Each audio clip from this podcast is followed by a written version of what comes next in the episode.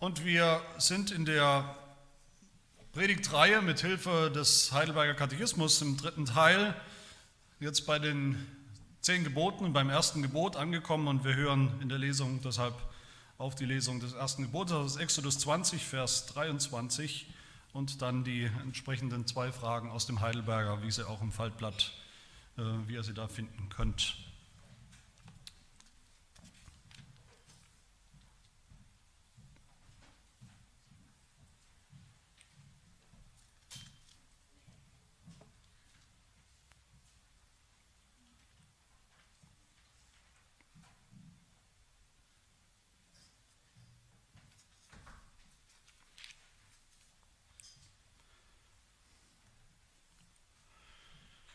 Hört das Wort Gottes, Exodus 20. Und Gott redete all diese Worte und sprach, ich bin der Herr dein Gott, der ich dich aus dem Land Ägypten, aus dem Haus der Knechtschaft herausgeführt habe. Du sollst keine anderen Götter neben mir haben.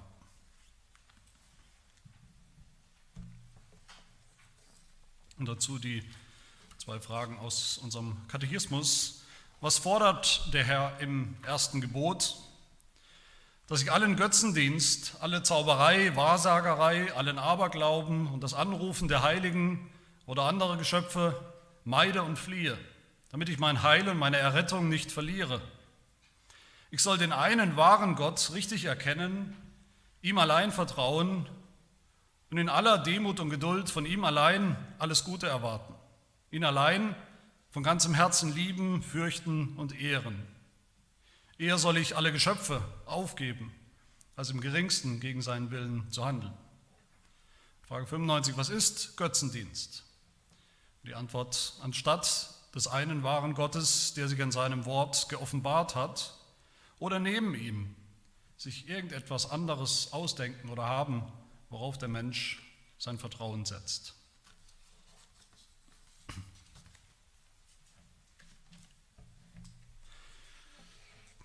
Heute kommen wir jetzt endlich zum ersten Gebot. Wir haben gesehen, dass unser ganzes Leben als Christen unter der Überschrift steht, zumindest im Katechismus und auch im Wort Gottes, unter der Überschrift aus Dankbarkeit, nicht aus Krampf, nicht aus blinder, aus blindem Gehorsam, nicht freudlose Pflichterfüllung, sondern Gehorsam, der fließt, der überströmt, der überquillt aus Dankbarkeit, aus Liebe, aus Freude, über die Erlösung, die wir haben in Jesus Christus. Wir haben gesehen, dass dieses Leben, diese Heiligung, mit der wir uns beschäftigen, dass das ein Prozess ist, ein kontinuierlicher Prozess, jeden Tag aufs Neue, ein Prozess der Buße, der Bekehrung, dass unser ganzes Leben so eine Buße und Bekehrung sein muss und sein soll, immer wieder neu, immer wieder die Abkehr von ganz konkreten Sünden in unserem Leben und immer wieder die Hinkehr, die Hinwendung zu einem ganz konkreten positiven Verhalten und Wandeln vor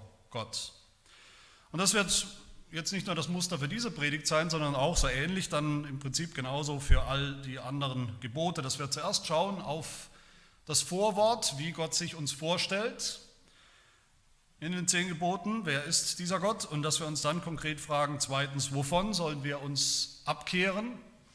Und dann als drittes, wohin sollen wir uns kehren, wie sollen wir dann leben, positiv gesehen. Zum Ersten also, wie stellt sich Gott uns vor, hier vor, in den zehn Geboten? Eine ganz sichere Methode, wie wir die zehn Gebote falsch verstehen können, wenn wir das wollen, ist, was aber ständig gemacht wird, was immer wieder gemacht wird, was wir immer wieder hören, ist, indem wir einfach direkt zu dem Gebot sprengen oder Verbot sprengen. Und dann wird darüber diskutiert, was das bedeuten kann oder, oder nicht oder für wen und ob es überhaupt noch gilt dass wir einfach davon ausgehen, dass sowieso klar ist, um wen es geht in den zehn Geboten oder dass es vielleicht egal ist, um wen es geht, wer sie uns gibt, dass die zehn Gebote auch irgendwo sinnvoll sind, sinnvoll gemacht werden können, auch völlig abstrakt, unabhängig von dem, der sie uns gegeben hat. Aber wenn wir das so tun, wenn wir dieses Vorwort vergessen, wenn wir den vergessen, der uns die Gebote gibt, dann werden die zehn Gebote zu den zehn Geboten von einem unbekannten Gott, wenn überhaupt von einem Gott. Gott stellt sich vor hier in diesem Vorwort als der Herrscher, als der Gesetzgeber und er stellt sich sehr persönlich vor. Er sagt gleich am Anfang, ich bin's. Ich bin der Herr, dein Gott, der ich dich aus dem Land Ägypten, aus dem Haus der Knechtschaft herausgeführt habe. Und schon noch ein bisschen früher, bevor Gott am Berg Sinai dem Mose oder durch Mose die zehn Gebote gibt, sagt Gott zu Mose in Exodus 19, die ganze Erde gehört mir. Und dann erst. Und deshalb gibt Gott seine Gebote. Und dann heißt es, Mose legte ihnen dann all diese Worte vor, die der Herr ihm geboten hatte. Dieser Herr, dem die ganze Erde gehört, schon, schon immer. Das ist das Erste, wie Gott sich hier vorstellt. Man könnte sagen, es ist sein Anspruch als Schöpfer, als Schöpfergott. Das ist das allererste. Ich bin der Herr, wörtlich, ich bin Yahweh. Das ist nicht irgendeine Gottheit, irgendeine unter vielen, keine unbekannte Gottheit, das ist ein Gott mit Geschichten. Seine Geschichte fängt an am Anfang oder im Anfang, sie fängt an mit der Schöpfung. Schon vor der Schöpfung ist Gott da und in der Schöpfung ist er da, er hat sie gemacht. Gott stellt sich Mose vor in Exodus 3 mit seinem Namen, wer er ist, und er sagt, ich bin der ich bin. Ich bin der Einzige, der schon immer war, der immer sein wird. Ich bin der Einzige, der da schon immer das Leben in sich selbst, aus sich selbst heraus hat, ohne, ohne Anfang und ohne Ende, ohne Ursprung. Jahwe ist zuallererst der Schöpfergott, der die Welt gemacht hat. Das ist das allererste, was Gott selbst vorweisen kann, was er vorzuweisen hat, in seinem Lebenslauf sozusagen. Und er ist der Einzige, der einzige Gott, der das behaupten kann, der das sagen kann von sich. Ja, es ist noch am Anfang der Bibel, im Buch Genesis, Genesis 2. Dies ist die Geschichte des Himmels und der Erde, als sie geschaffen wurden, zu der Zeit als Jahwe. Nicht Gott abstrakt, als Jahwe, der ich bin, die Erde und den Himmel macht. Das heißt, meine Lieben, von Anfang an geht es in diesem ersten Gebot nicht darum, logischerweise nicht darum, dass wir uns halt alle irgendeinen Gott auswählen sollen, auf den wir vertrauen, an den wir uns dann auch halten sollen. Von Anfang an geht es darum, dass wir den anerkennen, den Gott, der nun mal da ist, der existiert, ob wir es wollen oder nicht, der existiert hat, als noch nichts anderes existiert hat, der ich bin, an dem wir nicht vorbeikommen, an dem niemand, kein Geschöpf vorbeikommt, den wir uns genauso wenig hinwünschen können, in unser Leben hineinwünschen können, wie wir uns ihn wegwünschen können, weil er uns nicht passt. Er ist einfach da, er ist da, lange schon vor uns, er ist ewig, er existiert schon immer in sich selbst im ersten Gebot, schon in diesem Vorwort eigentlich, prallen wir auf die absolute und absolut bedingungslose Existenz Gottes. Die steht da, wie, eine, wie ein Felsmassiv vor uns. Im ersten Gebot geht es darum, wer den rechtmäßigen Anspruch hat, Gott zu heißen, Gott zu sein. Und damit auch den Anspruch hat, dass wir ihn auch so anerkennen, anerkennen ihm, ihn auch so würdigen, ihm auch dafür danken ihm auch gehorchen. Und wer hat diesen Anspruch?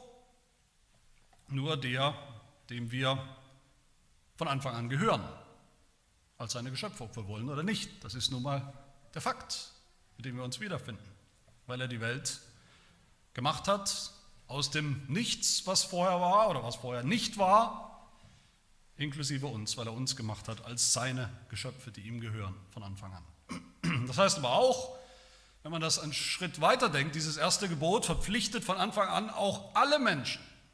Alle Menschen, nicht nur die, die das eben gern glauben wollen, die halt gerne an den Gott der Bibel glauben wollen, die halt sowieso schon Christen sind, gläubig sind. Es verpflichtet von Anfang an alle Menschen, eben weil alle Menschen Gottes Geschöpfe sind. Niemand hat sich selbst hervorgerufen, kein Mensch. Wir sind alle Geschöpfe. Und alle Menschen haben das in sich eingebaut, eingepflanzt, eingestempelt, eingeprägt seit der Schöpfung oder mit der Schöpfung in jeder Zelle, in jeder Faser, in jedem Genmaterial, in allem von uns und in uns haben wir das eingeprägt. Gott hat es so gemacht, hat es den Menschen eingepflanzt, dass wir Gott nicht nur kennen, wissen, dass er ist, dass er existiert, dass es ihn gibt und keinen anderen, sondern auch eingepflanzt, dass wir diesen Gott eben suchen und, und brauchen dass wir wissen, dass wir ihn brauchen, dass wir wissen, dass wir von ihm abhängig sind. Und selbst nach dem Sündenfall Im Sündenfall, wo der Mensch ja sich genau von diesem einen einzigen Gott losgesagt hat, lossagen wollte, selbst danach hat der Mensch noch diese Eigenschaft, diese eingebaute Eigenschaft ins Herz eingebaut, in, unsere, in unser Denken und Tun und, und Fühlen und Wollen und Vollbringen, diese Sehnsucht, die Notwendigkeit, Gott zu suchen. Geht nicht weg. Und wenn eben keiner mehr da ist, weil wir den einen wahren Gott nicht mehr haben wollen, wie es im Sündenfall war, weil wir ihn leugnen, dann macht man sich ganz automatisch andere Götter. Aber irgendeinen Gott anbeten tun wir immer. Jeder von uns. Auch der düsterste, finsterste, böseste, ruchloseste Atheist oder gottlose Mensch dieser Welt, den wir uns vorstellen können. Der Monotheismus, der eine Gott, an den einen Gott zu glauben, ihn zu kennen, das war zuerst. Das war normal. Der Gott, der nun mal da ist. Aber Gott erhebt hier noch einen zweiten Anspruch, nicht nur als Schöpfer, sondern auch als Gott des Bundes, als Bundesgott. Jahwe ist ja dann auch der besondere Name des Bundesgottes.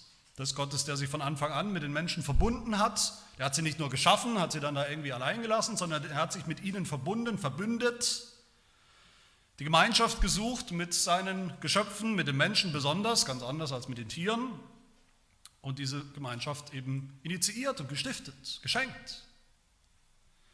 Der Gott, der sich mit Adam verbündet hat und ihm ja das allererste Gebot gegeben hat, das allererste, du sollst nicht. Das war auch Yahweh, der sich mit Abraham verbündet hat, Genesis 12, wo es heißt, da erschien Yahweh dem Abraham und sprach, deinem Samen will ich dieses Land geben. Und mit Mose, Mose wird beauftragt, das Volk Gottes zu befreien aus Ägypten.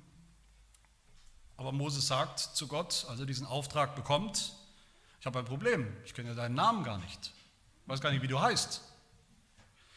Und Gott sagt zu ihm in Exodus 3, Vers 15, so sollst du zu den Kindern Israels sagen, Jahwe, der Gott eurer Väter, der Gott Abrahams, der Gott Isaaks und der Gott Jakobs hat mich zu euch gesandt. Das ist mein Name, ewiglich. Deshalb sagt Gott hier in diesem Vorwort vor den zehn Geboten oder über den zehn Geboten nicht einfach, übrigens, mein Name ist Yahweh, sondern er sagt, ich bin Yahweh Elohim, dein Gott, persönlich, im Bund mit dir, verbunden mit dir.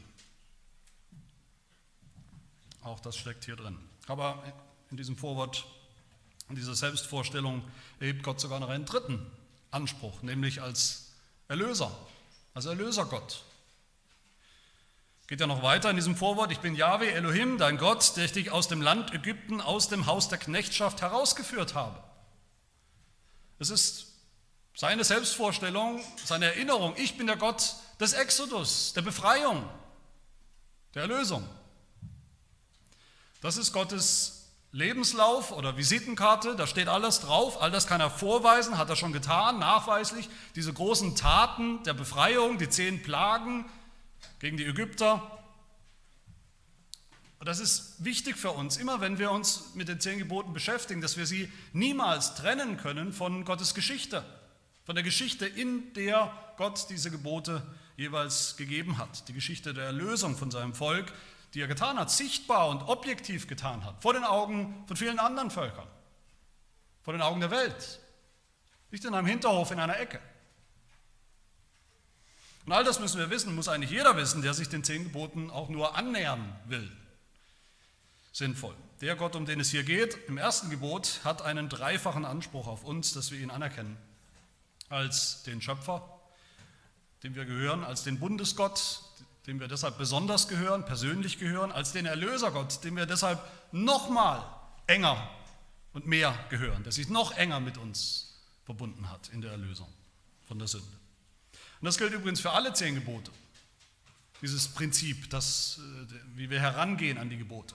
Das erste Gebot lautet eigentlich auch, ich bin der Herr dein Gott, ich bin Yahweh Elohim, dein Gott, deshalb sollst du keine anderen Götter haben. Das zweite Gebot, ich bin der Herr dein Gott, deshalb sollst du keine Bilder machen. Das dritte, ich bin der Herr dein Gott, deshalb sollst du meinen Namen auch nicht missbrauchen. Das müssen wir immer dazu denken bei jedem der zehn Gebote.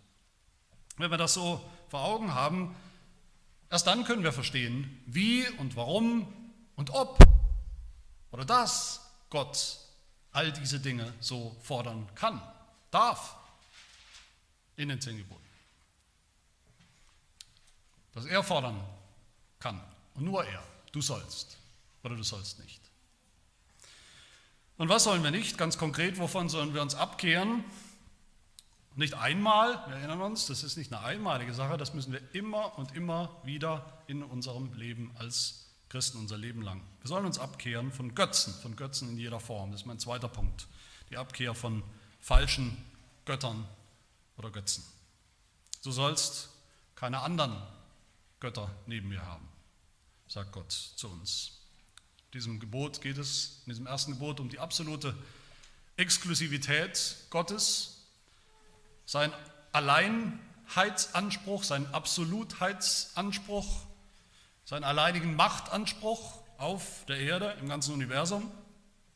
Es geht darum, der Gott, mit dem wir es zu tun haben, mit dem es alle Menschen zu tun haben, dass er per Definition in seinem Wesen nur singular, nur allein sein kann. Es kann nur einen Gott geben, nur einen Gott, nicht Götter. Gott hat keine Konkurrenz, nicht nur keine Konkurrenz, weil er eben Konkurrenz nicht mag, weil ihm das unangenehm ist, weil er sie nicht duldet, weil er eifersüchtig ist, sondern weil es per Definition in Wirklichkeit keine zwei Götter gibt, geben kann. Natürlich schreit dieses erste Gebot förmlich danach, dass wir uns fragen, als Rückfrage sozusagen, ja gibt es denn überhaupt, gibt es eigentlich zwei Götter oder gibt es überhaupt mehrere Götter, gibt es andere Götter, die wir möglicherweise neben Gott oder anstatt von Gott haben könnten? Das wäre eine Frage, die man stellen könnte. Nein, gibt es nicht. Jesaja 44, Vers 6 spricht Gott: Ich bin der Erste und ich bin der Letzte und außer mir gibt es keinen Gott. Es gibt nur ein Wesen, was Gott heißt mit Recht: den dreieinen Gott. Es gibt nicht neben diesem Gott, dem einen Gott der Bibel, noch andere wahre Götter, Allah zum Beispiel, die Götter des Buddhismus oder was auch immer für eine Religion, der Römer und der Griechen, also andere echte Götter als Alternativen, als Konkurrenz oder auch als Auswahl. Was Gott uns in diesem ersten Gebot verbietet, ist eigentlich eine, eine logische Unmöglichkeit. Du sollst keine anderen Götter haben, keinen anderen Gott neben mir, der ich doch der Einzige bin. Du sollst keine anderen Götter haben und dann so tun.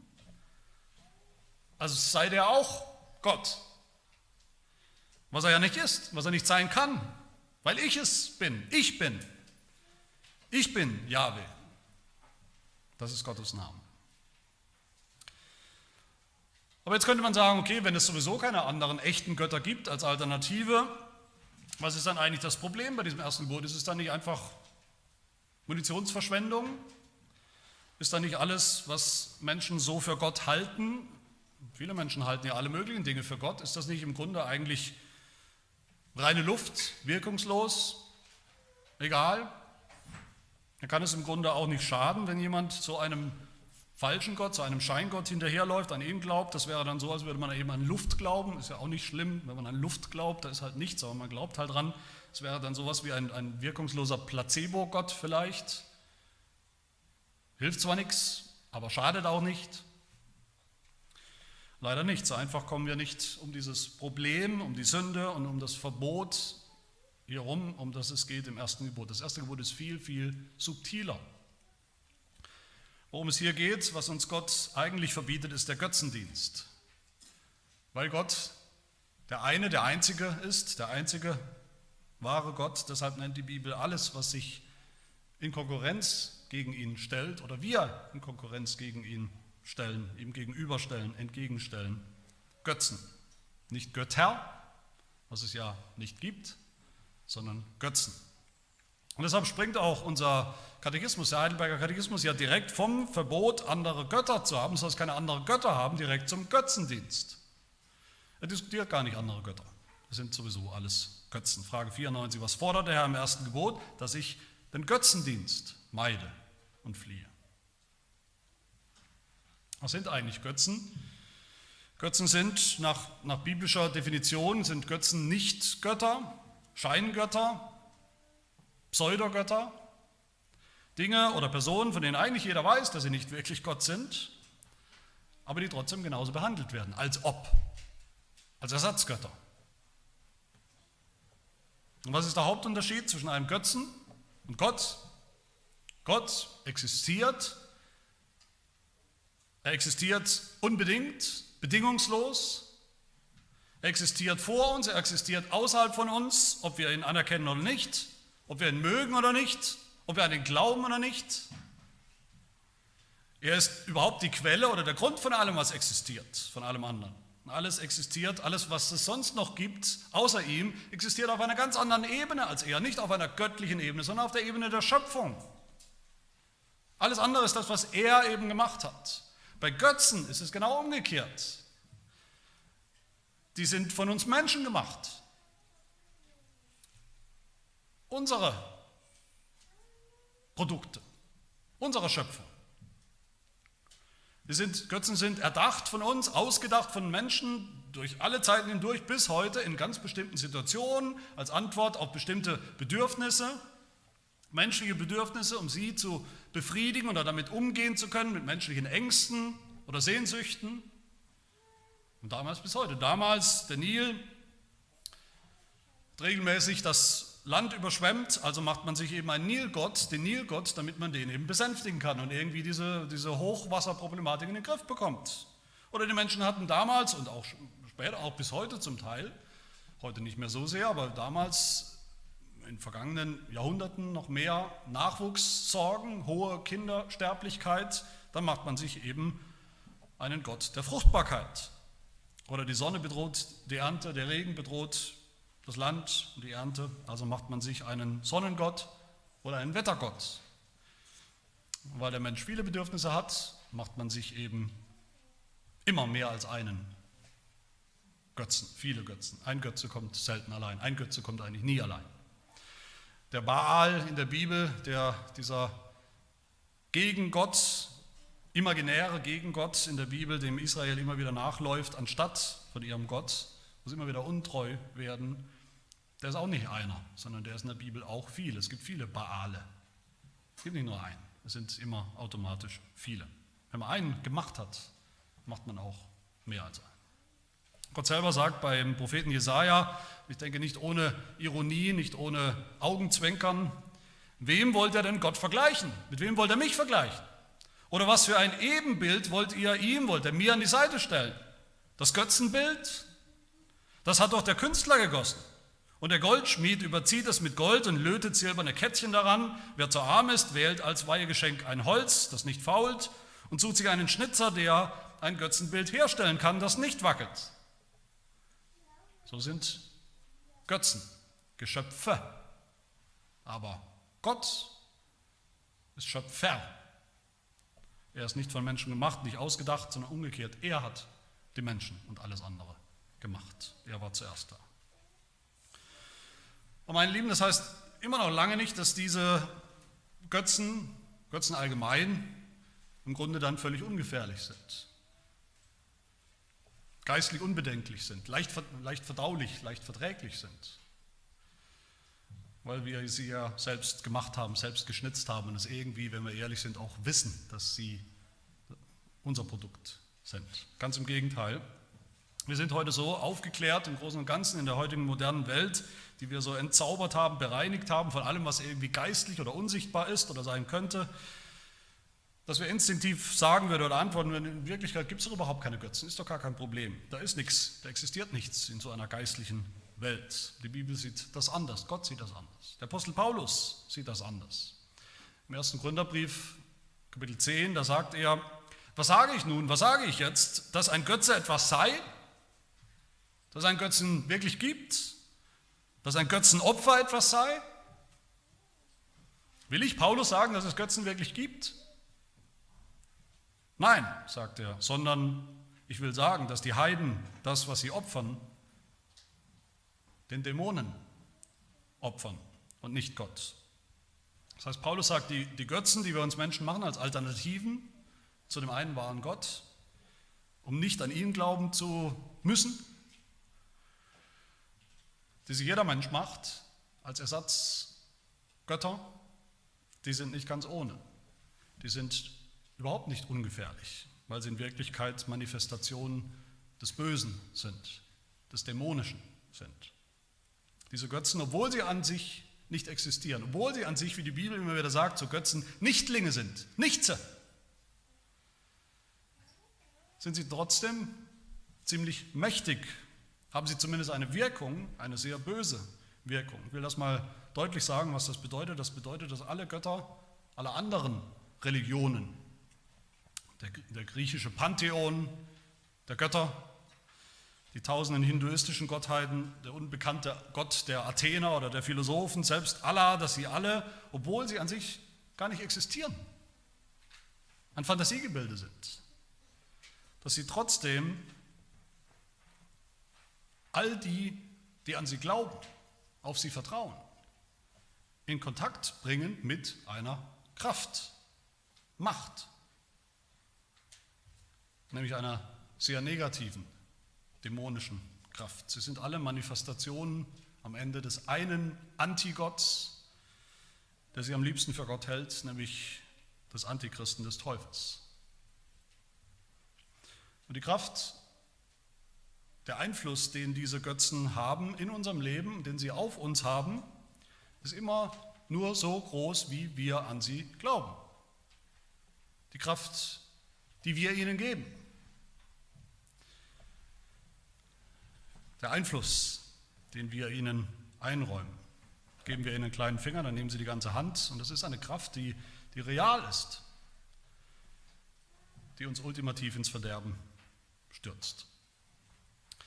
Aber der Heidelberger hilft uns sogar noch tiefer, die, die Anatomie, das Subtile, das Verführerische am Götzendienst zu begreifen. In Frage 95, was ist Götzendienst? Und die Antwort, anstatt des einen wahren Gottes, der sich in seinem Wort offenbart hat, oder neben ihm sich irgendetwas anderes auszudenken oder zu haben, worauf der Mensch sein Vertrauen setzt.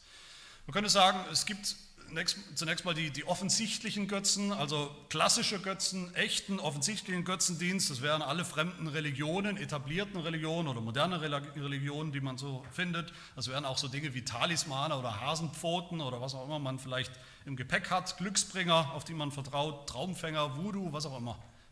Gibt es äh, hunderttausende Möglichkeiten davon. Aber ich denke, im Großen und Ganzen sind das Dinge, die den meisten von uns, denke ich, nicht so eine Versuchung darstellen und, und eher peinlich wären. Wenn wir überhaupt sowas hätten, wäre es uns peinlich. Oder tatsächlich auf ein Horoskop bauen oder vertrauen, wäre es uns vielleicht eher peinlich. Nicht, dass es das gar nicht gibt bei Christen, aber ich denke, es ist im Großen und Ganzen nicht so wirklich unsere Versuchung. Daneben gibt es einen viel raffinierteren, feineren, subtileren Götzendienst. Einen theoretischeren Gottesdienst. Einer, der eben nicht so sichtbar ist, nicht so offensichtlich ist, der in unserem Kopf, in unserem Denken stattfindet. Ein gedanklicher Götzendienst, ein intellektueller Götzendienst. Der Gott der Philosophen, der ausgedachte Gott, nicht der Gott, der sich, wie der Heidelberger sagt, in seinem Wort offenbart hat, uns mitteilt, wie er wirklich ist, sondern einen, wie wir uns ihn eben selbst machen mit unserer Pipi Langstrumpf-Theologie. Ich mache mir meinen Gott wieder, wieder, wie er mir gefällt. Und das macht eben jeder, wie er gerade Lust hat. Wo Gott ersetzt wird, tatsächlich. Anstatt, sagt der Heidelberg, anstatt des einen wahren Gottes, der sich in seinem Wort offenbart hat. Eine Ersetzung.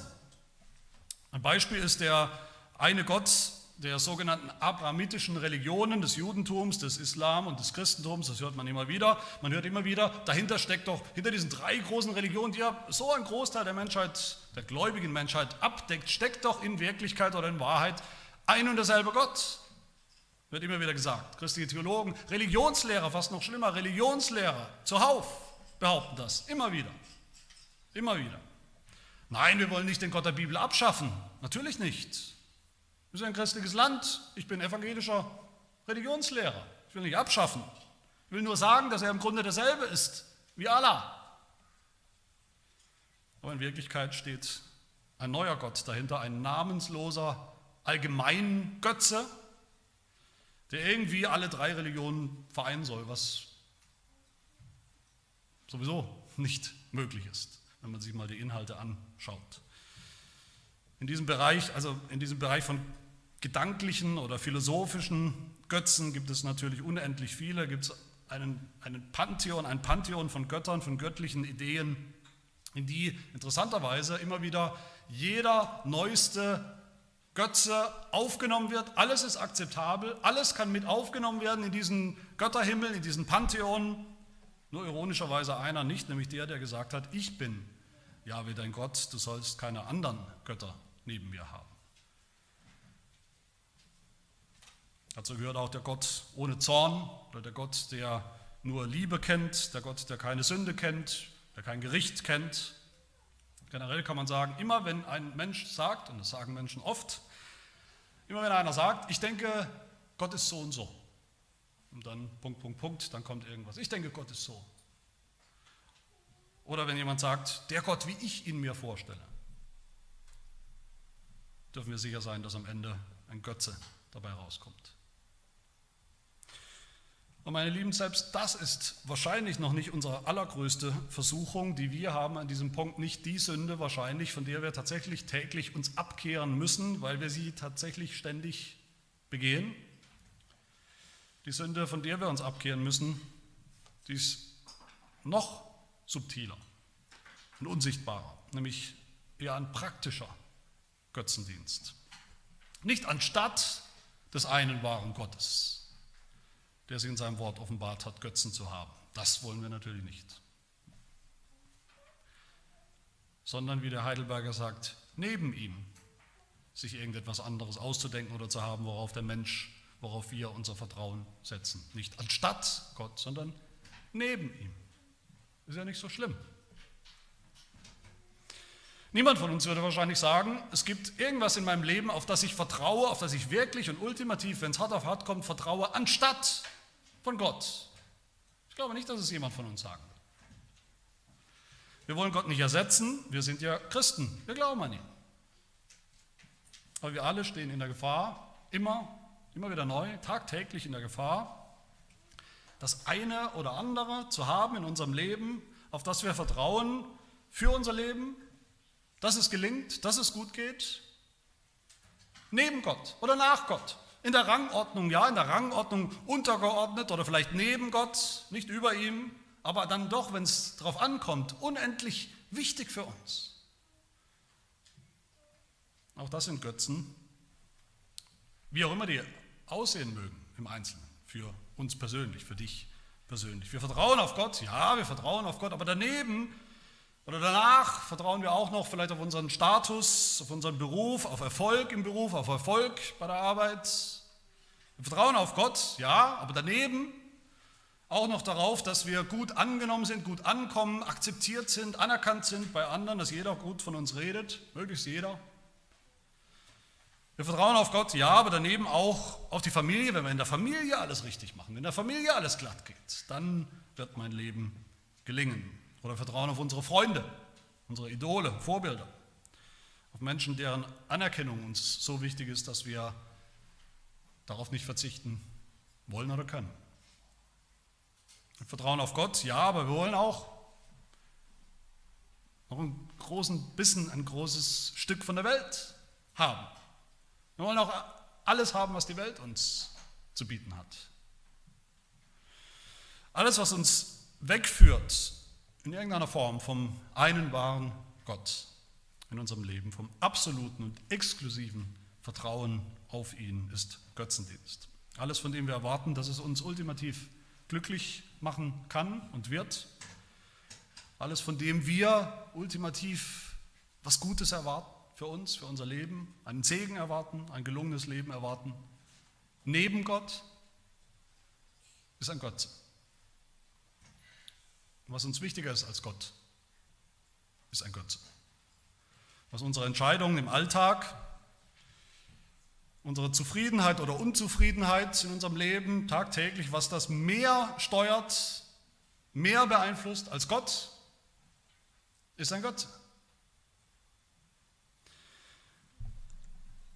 Mal als Hilfe, vielleicht ist es nicht angenehm, aber mal als Hilfe oder Testfrage oder diagnostische Frage, um das rauszufinden, ob wir sowas haben, ob wir einen Götzen haben, ob wir Götzen im Plural haben in unserem Leben, könnte man sich, sollte man sich folgende Frage stellen. Gibt es etwas in unserem Leben, gibt es etwas in meinem Leben, das mir so, das so zentral ist, so wichtig ist, so essentiell, so unverzichtbar ist, für mich normal ist, dass es da ist und dass ich es brauche, dass wir sagen oder denken würden, wenn ich das nicht mehr hätte,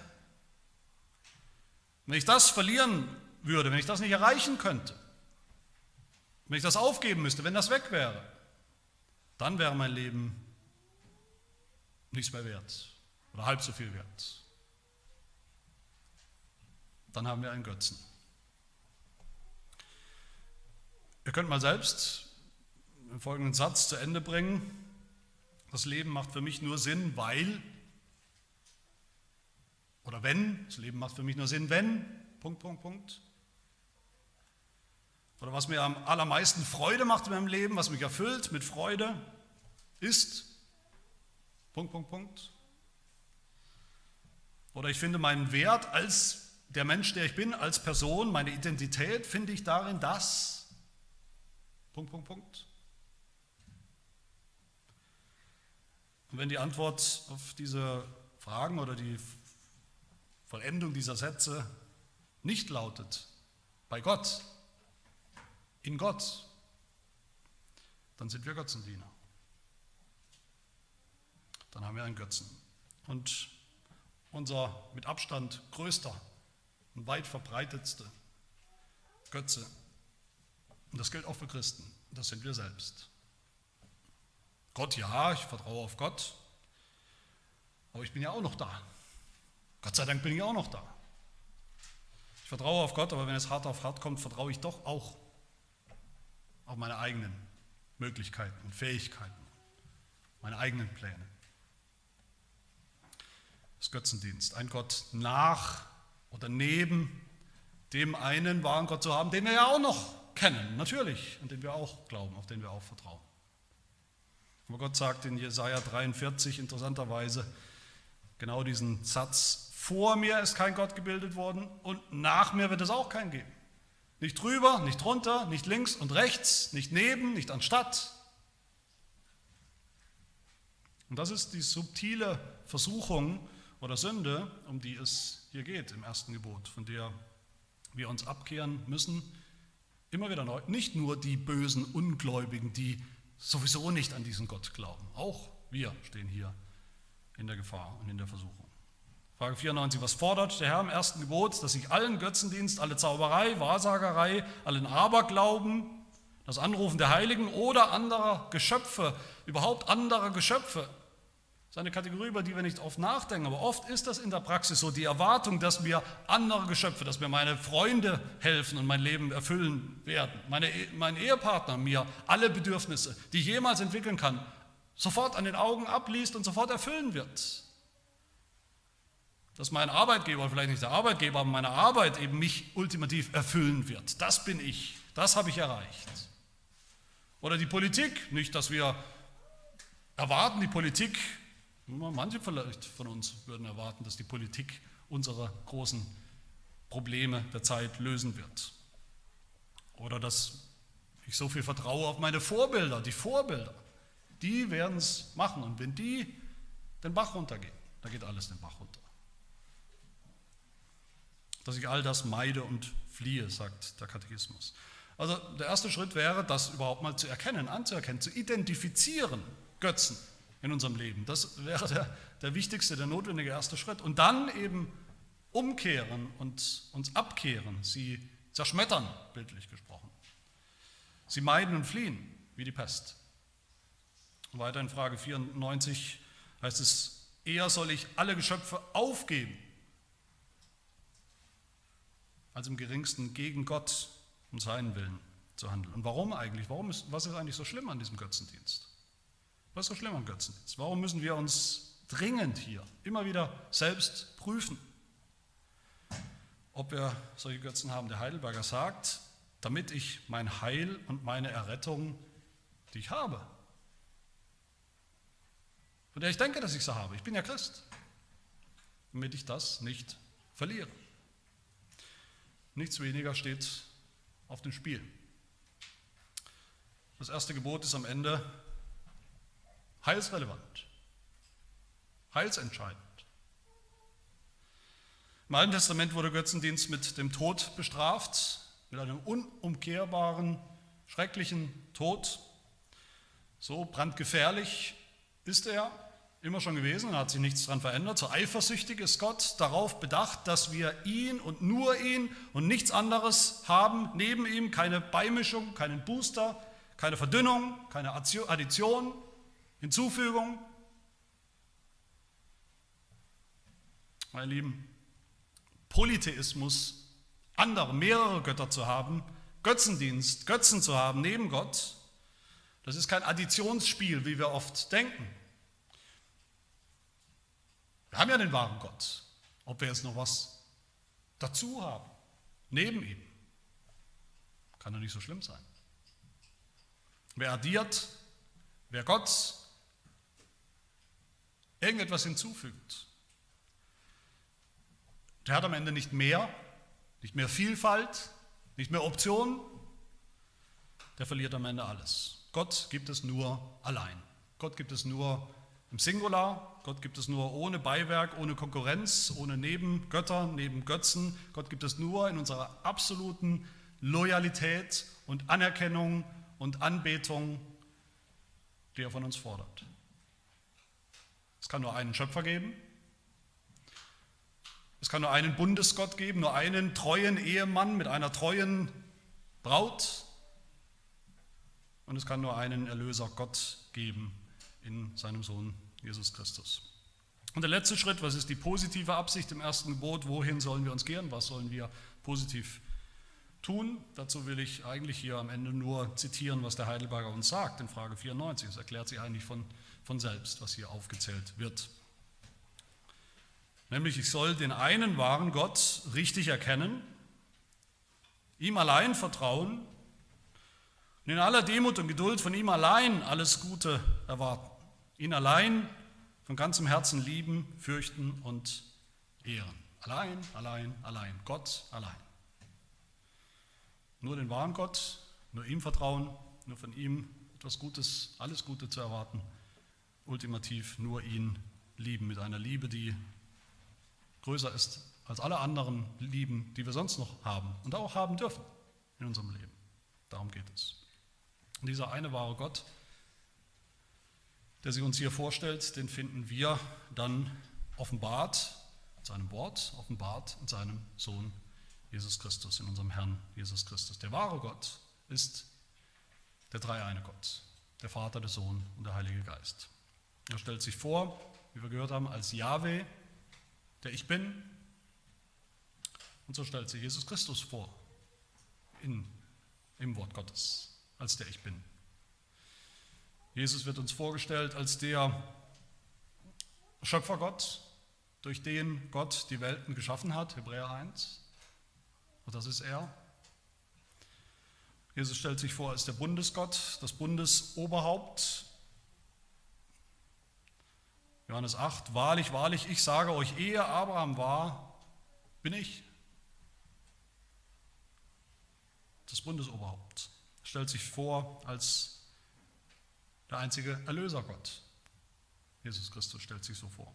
Als den, der uns aus der Sklaverei der Sünde erlöst, herausgeführt hat, durch seinen Tod, durch das Blut des Bundes, das er vergossen hat für uns, woran wir ja auch gleich nicht nur denken, auch sehen und schmecken werden im Herrn mal. Und als der, der uns führt durch die Wüste unseres Lebens, der uns führt bis rein ins verheißene Land,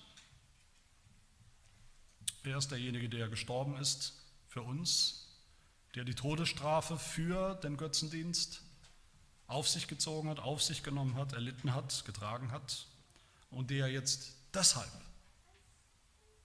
von uns fordern kann und darf. Meine Geliebten, flieht vor dem Götzendienst, wie Paulus schreibt. Flieht vor dem Götzendienst. In ihm, in Jesus Christus, in seinem Wesen, in seinem Leben sollen wir den einen wahren Gott recht erkennen, wie der Heidelberger sagt. In Jesus Christus sollen wir das. Ihm allein sollen wir vertrauen, in guten wie in schwierigeren Zeiten. Von ihm allein sollen wir alles Gute, das Beste im Leben erwarten. Ihn allein sollen wir von ganzem Herzen lieben und fürchten und ehren, sodass wir eher bereit wären, alle Geschöpfe preiszugeben, aufzugeben, als im geringsten gegen seinen Willen zu handeln. Amen. Wir wollen beten. Herr, wir danken dir, dass du, dass wir dich, den einen einzigen wahren Gott kennen. Dass wir dich kennen, weil du dich uns offenbart hast in deinem Wort, als der Gott, als unser Gott, als der Gott, der uns erlöst hat. Wir danken dir, dass wir dich erkannt haben, wirklich erkannt haben in Jesus Christus, dem einzigen Erlöser. Und so bitten wir dich auch, befreie uns von unseren Götzen, zu denen wir immer wieder geneigt sind, zu denen unser Herz immer wieder tendiert im Unglauben, damit wir dir, dem lebendigen Gott, dienen können, damit uns nichts von dir wegzieht, von einem ungeteilten Glauben, einem ungeteilten Vertrauen, einer ungeteilten Liebe zu dir. Das bitten wir in Jesu Namen. Amen.